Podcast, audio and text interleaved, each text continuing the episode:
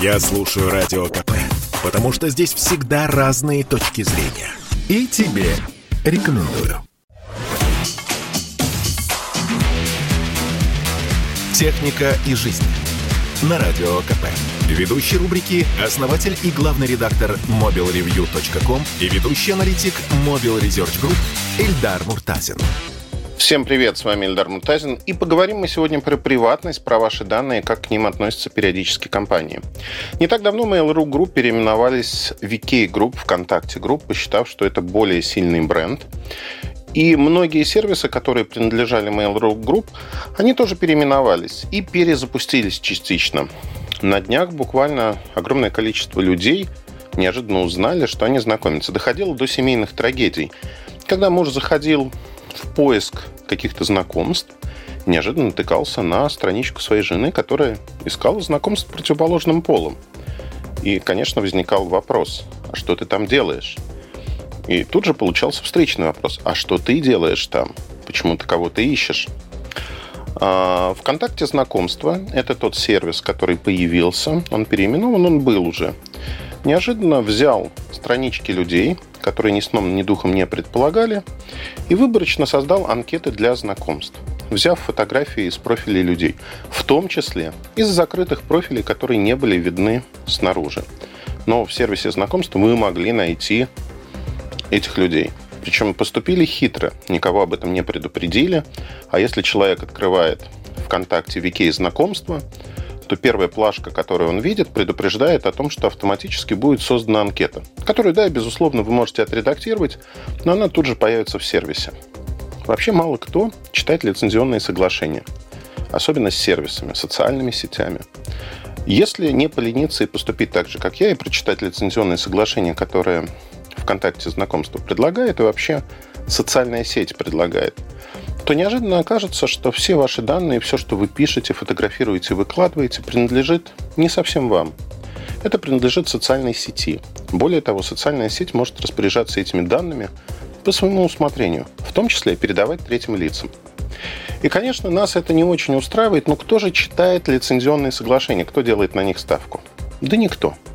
Мы сразу пролистываем огромные простынки юридического текста, написанного мелким убористым шрифтом, соглашаемся со всем, считая, что ничего плохого там написано не может быть. Но вот как показывает история Викей знакомства, плохое может случаться, когда за людей автоматически создаются анкеты, и, конечно же, люди высказывают свое возмущение.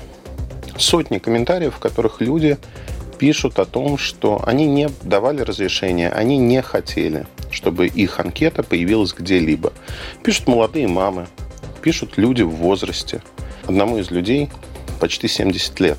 И он, конечно, с иронией написал о том, что вы знаете, это очень приятно, что кто-то, возможно, будет лайкать мою анкету, но я не хотел знакомиться. Я совсем не про это. А, конечно, возмущение есть. Появилась инструкция, как удалить свою анкету модераторы днем и ночью пытаются удалять негативные отзывы, чтобы их было не так много. Они, безусловно, исчезают, люди разъярены, они возвращаются и снова оставляют тот же самый отзыв.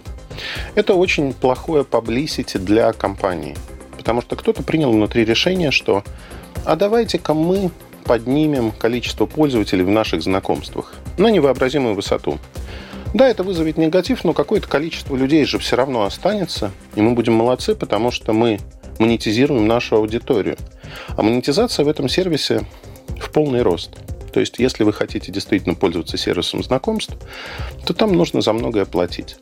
И понятно, что в первую очередь это история про деньги.